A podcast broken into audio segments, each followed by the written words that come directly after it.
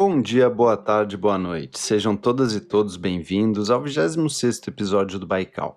Como sempre falo, esse podcast ele visa trazer para os nossos ouvintes alguns assuntos que têm rondado a cabeça dos nossos convidados. Nós estamos no Instagram e no Twitter sob o mesmo nome, @baikalpodcast. Eu convido a todos que nos sigam e, se puderem, também assinem o podcast em seu player favorito. Isso vai fazer com que vocês sejam notificados quando for lançado um novo programa. E para que a gente atinja o maior número de ouvintes, eu peço a vocês que mandem aos amigos algum episódio do Baikal. Compartilhar conhecimento sempre faz bem, nos ajuda a compreender um pouco melhor o mundo que a gente vive. A ideia aqui do Baikal é de trazer um episódio a cada duas semanas, sempre lançado na terça-feira. Para aqueles que estão chegando agora, meu nome é Francisco Gassen, eu sou especialista em Direito Público, mestrando do programa de pós-graduação da UFSC, é a Universidade Federal de Santa Catarina, e eu serei o host do programa. Como eu disse antes, esse projeto ele tem como propósito criar um espaço para que pesquisadores apresentem de modo rápido e objetivo algum assunto do seu interesse. E eu gosto de lembrar que a ideia desse programa não é um bate-papo, a ideia é que não é uma entrevista e nem mesmo um diálogo. A opção que fizemos é no sentido de dar ao convidado algo em torno de 15 a 20 minutos para que ele exponha de forma livre o assunto que tem interesse de tratar, sem interrupções ou direcionamentos. Pensamos nesse podcast como um instrumento para tentar popularizar incluir alguns temas acadêmicos no dia a dia dos ouvintes. A gente busca democratizar um pouco mais o conhecimento científico, tentando trazer um pouco das discussões acadêmicas que temos dentro da universidade para fora dos limites das salas de aula. No episódio de hoje teremos a participação do professor Leonardo Moraes. O professor Leonardo é formado em Direito pela Universidade Federal de Santa Catarina, onde também realizou seu mestrado sob orientação do saudoso professor Luiz Carlos Cancelier de Olivo e produziu a dissertação intitulada de Processo e Julgamento dos Crimes de Responsabilidade: A Judicialização da Política. Atualmente, o professor Leonardo está realizando seu doutorado na Universidade de São Paulo, sob orientação de Elival da Silva Ramos, é, trabalhando na tese sob o título de Controle de Constitucionalidade no Brasil e Derrotabilidade Normativa, Análises e Perspectivas. Além disso, é professor no curso de Direito da Faculdade Sesusk, advogado e sócio do escritório Borhausen e Zimmer Advogados. Além de ser membro e meu colega do grupo de pesquisa em constitucionalismo político na UFSC, onde já tive o prazer de ouvir o professor falar algumas vezes. Esse foi então um breve resumo do currículo do professor Leonardo. Agora vamos ouvir o que ele tem para trazer hoje para a gente.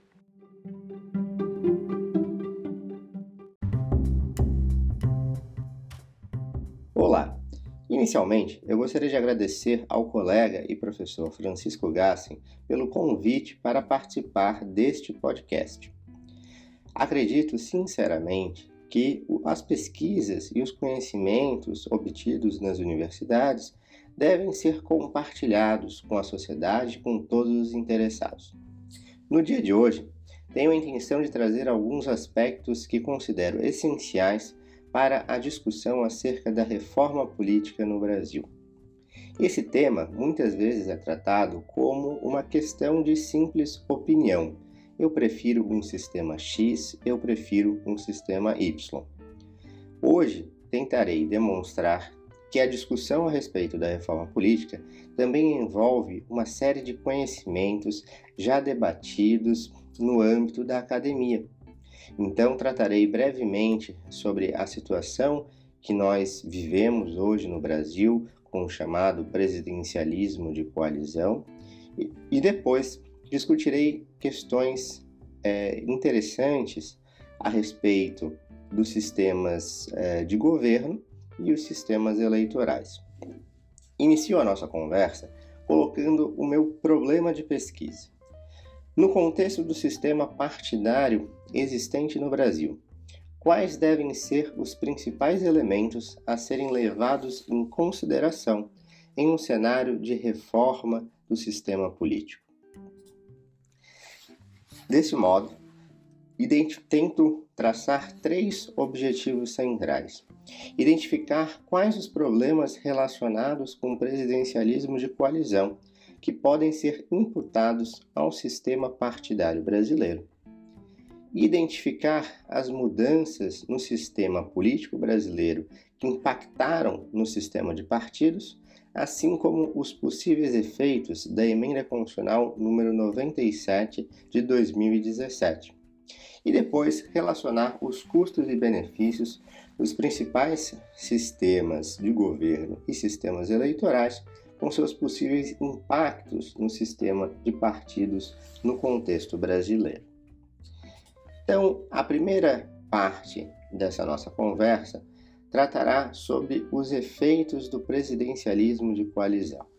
Presidencialismo de coalizão é um termo cunhado por Sérgio Abranches ainda na década de 80, durante a discussão é, constituinte, e que é, tem como é, principal característica a reunião de três aspectos: um sistema de governo presidencialista, um sistema eleitoral de natureza proporcional e um multipartidarismo exacerbado, ou seja, uma quantidade muito grande de partidos. A respeito desse presidencialismo de coalizão, o professor Carlos Blanco de Moraes, da Faculdade de Direito da Universidade de Lisboa, elenca algumas, algumas das suas características. Esse sistema ele favorece coligações fluidas e trocas de favores, uma vez é, que não existe uma maioria parlamentar consolidada. O presidente da República ele é obrigado a fazer alianças é, a cada momento, a cada votação do governo, a cada conjuntura política.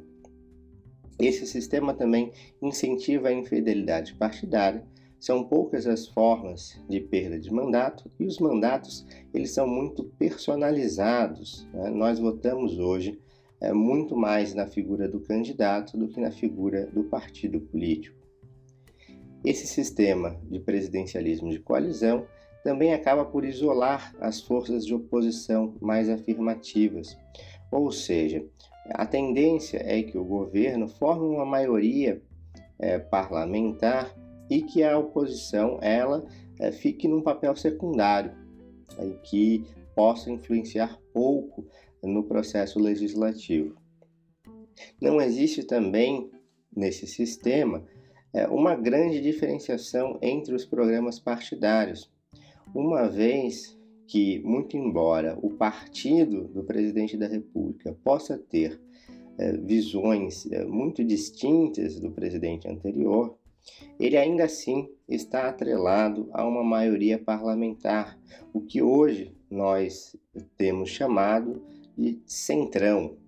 Então, nesse caso, independentemente é, de qual partido estiver no governo, ele é dependente é, desses partidos de centro que promovem uma governabilidade ou estabilidade no governo.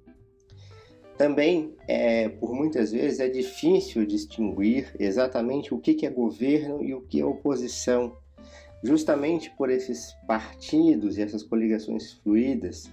É, o partido, uma hora ele é do governo, outra hora ele é da oposição, conforme for mais conveniente. Nós também temos esse fenômeno de grandes partidos de centro que condicionam o governo, não só o Centrão, mas outros partidos tradicionais que acabam compondo o governo independentemente do resultado das eleições. São algumas das considerações trazidas pelo professor Carlos Blanco de Moraes. Além das considerações do professor Carlos Blanco, gostaria de trazer também é, algumas é, reflexões é, do professor Sérgio Antônio Ferreira Victor, né, que elaborou o livro Presidencialismo de Coalizão, editado é, na última década, mais recentemente. Então, o professor Sérgio Victor é, vai dizer que nós temos também um sistema partidário fragmentado que ameaça a estabilidade democrática. Ou seja, o presidente da República ele vive sob a ameaça eh, de um processo de impeachment, sobre a ameaça de não conseguir governar de acordo com seu programa de governo. Nós temos também uma ausência de partidos fortes, disciplinados, coesos e programáticos.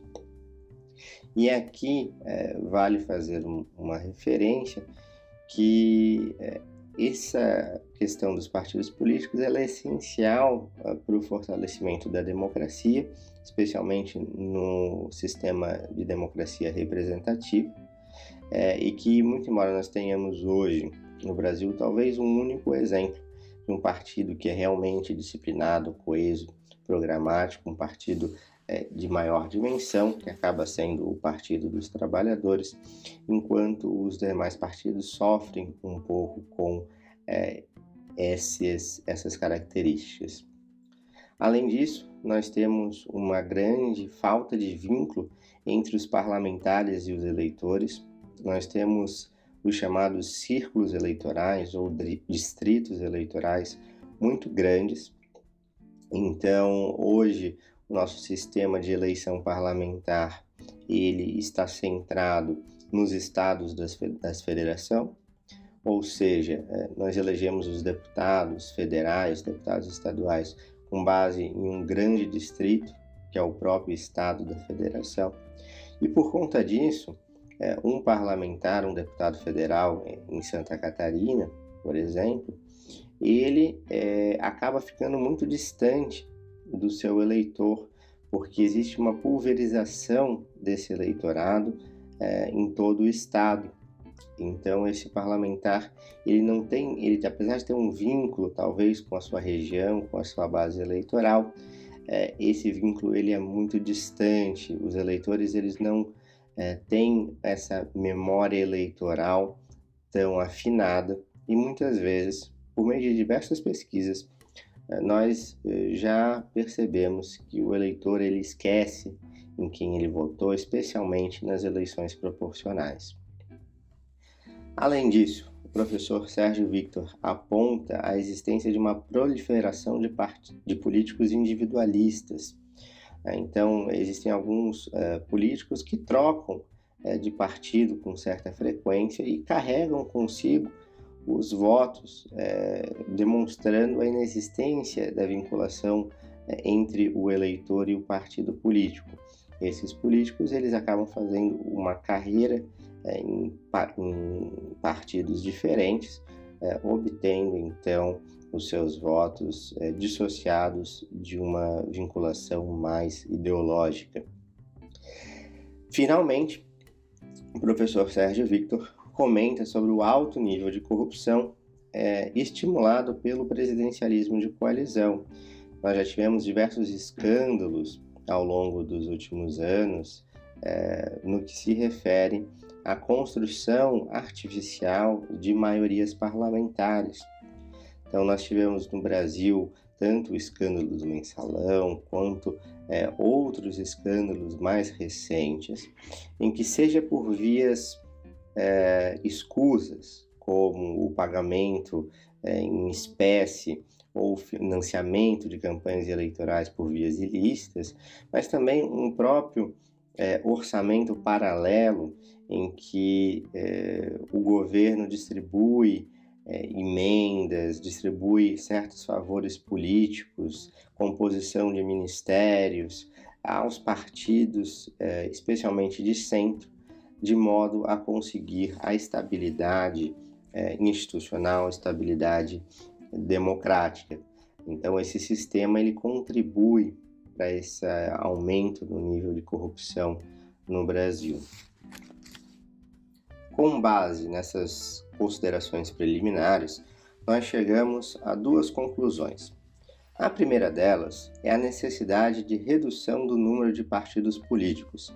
A quantidade de partidos políticos com efetiva representação no Congresso Nacional estimula o sistema de troca de favores, aumenta o nível de corrupção e dificulta a governabilidade.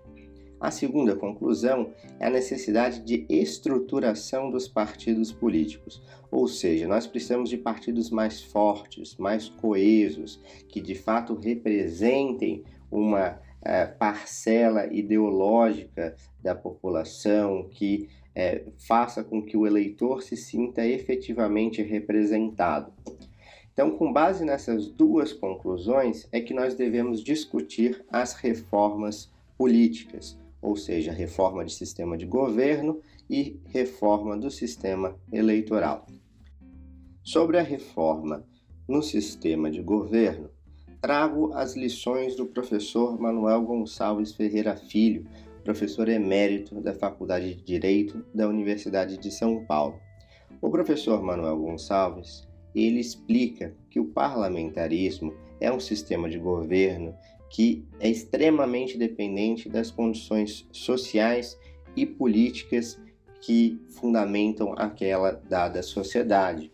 Ou seja, no sistema brasileiro, em que os partidos políticos não são fortes de forma geral, que nós temos uma grande quantidade de partidos políticos representados no Congresso, o professor Manuel Gonçalves e muitos dos especialistas questionam a própria viabilidade de adoção do modelo parlamentarista. Isso porque o parlamentarismo em um sistema amplamente fragmentado pode gerar uma constante troca de governo, porque o sistema é muito instável. Então, nós teríamos uma situação do presidencialismo de coalizão potencializada pela possibilidade de alternância do governo eh, de acordo eh, com cada é, instabilidade, cada pedra no caminho do governo. De outro lado, a reforma no sistema eleitoral ela se apresenta como algo essencial para a redução do número de partidos e a estruturação dos partidos políticos no Brasil. O sistema proporcional em amplos distritos, ele acaba fortalecendo essa fragmentação partidária. Uma questão muito lógica é que quanto maior for o distrito ou o círculo eleitoral, ou seja, aquela, aquele local é, do qual emergirá é, a representação proporcional, maior é o número de partidos. É, é uma questão lógica, como nós podemos ver é, pelo próprio tamanho dos estados no Brasil. Aqueles estados que elegem menos deputados federais têm uma menor fragmentação partidária. O estado de São Paulo, por eleger o maior número de deputados dentro da federação, é naturalmente aquele estado que tem o maior número de partidos políticos representados no Congresso Nacional. E aí se coloca uma primeira questão. É, se nós adotássemos um sistema é, majoritário, ou seja, um sistema distrital puro, isso resolveria a, o problema brasileiro é, do multipartidarismo? Alguns especialistas diriam que sim, uma vez que há uma tendência ao bipartidarismo quando se adota o sistema majoritário. No entanto, Considero que essa análise ela eh, acaba por afastar um elemento essencial da democracia brasileira, que é a existência desses partidos é, em cada estado da federação. Uma coisa seria adotar um sistema majoritário desde o início da construção republicana. No entanto, com os partidos já, com, já estabelecidos e com um certo regionalismo partidário, ou seja, não há no Brasil é, partidos, é, exceto o Partido dos Trabalhadores no campo da esquerda, e ainda assim é, no Nordeste ele enfrenta uma disputa bastante acirrada com outros partidos da mesma família política. No Brasil, cada estado tem seus partidos com maior protagonismo. Tá? Então, uma adoção imediata é, do sistema majoritário, é, muito embora fosse, né, tivesse a tendência de reduzir o número de partidos, é, aumentaria essa dinâmica é, de regionalismo partidário. Tá? Então, a tendência seria é, que os principais partidos de cada estado da federação mantivessem uma certa hegemonia dentro de cada estado, mas isso, no plano nacional, não representaria um bipartidarismo, muito pelo contrário. Nós teríamos é, os partidos mais fortes de cada estado, sem que isso representasse de fato uma redução é, significativa no número total de partidos políticos. Sob essa perspectiva, a emenda constitucional número 97 de 2017 caminhou num bom sentido. É, ela estabeleceu o fim das coligações é, proporcionais.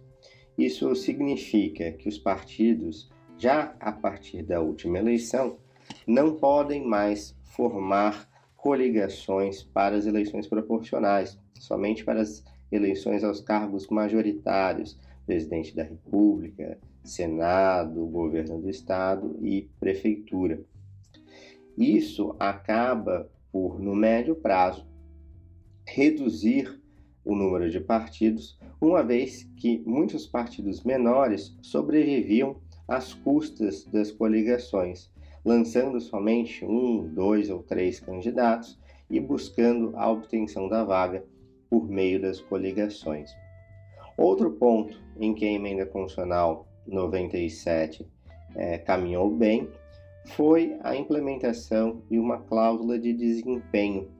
Essa cláusula de desempenho ela acaba por é, inviabilizar que partidos que não obtêm um número razoável de votos, um número que ele vai crescendo até as eleições de 2030, esses partidos não mais terão acesso ao fundo partidário e ao direito de antena, ou seja, o direito é, de reprodução é, da sua propaganda eleitoral em rádio e televisão.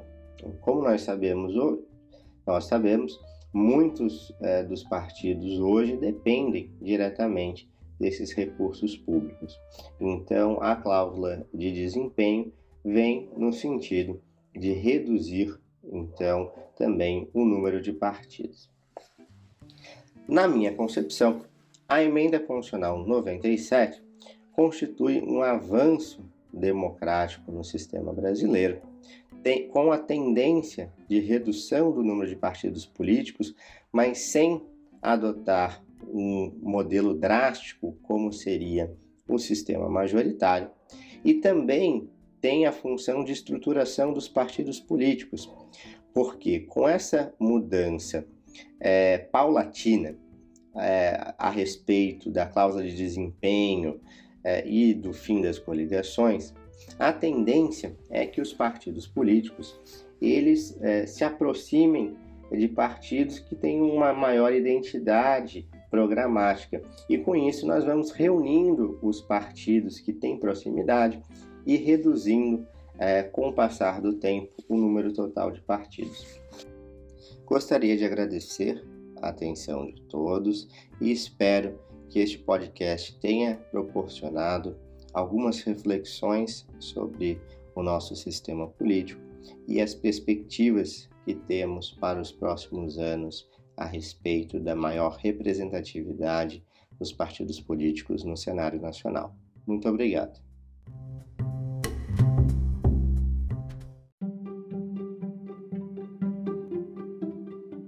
Meu caro Leonardo, excelente a sua fala. Me parece fundamental que a gente trate desses elementos de forma séria ao pensar uma possível reforma política, porque o nosso modelo de presidencialismo de coalizão ele é bem peculiar e requer de fato algumas mudanças substanciais para que a gente tenha um pouco mais de estabilidade no sistema político. E nesse sentido eu tenho certeza que a fragmentação e o multipartidarismo exagerado, bem como os demais problemas apontados pelo professor, eles auxiliam na diminuição da própria democracia brasileira, como a gente tem visto aí nos, nos últimos anos.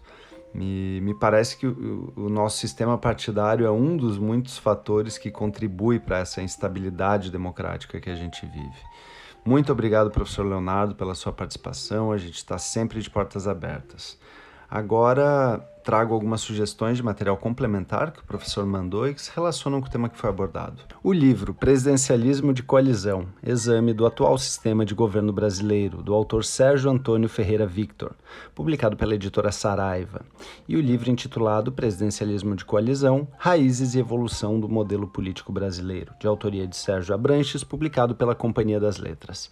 E eu tomo a liberdade de recomendar um episódio do podcast Conversas com o Meio, que conta com a participação do Sérgio Abranches e faz uma análise excelente do Brasil no atual governo. Lembrando que o link para todas essas sugestões vai estar na descrição do episódio. Eu agradeço novamente ao professor Leonardo pela excelente contribuição e por trazer um tema tão importante aqui para o nosso programa. E lembra você ouvinte da importância de seguir o Baikal na sua plataforma de podcast preferida e também nas redes sociais. Não esqueçam de indicar aos amigos, estamos no Instagram e no Twitter sob arroba Baikal Podcast. Caso tenham dúvidas, críticas ou sugestões, vocês podem ainda nos contatar pelo e-mail baicalpodcast.gmail.com.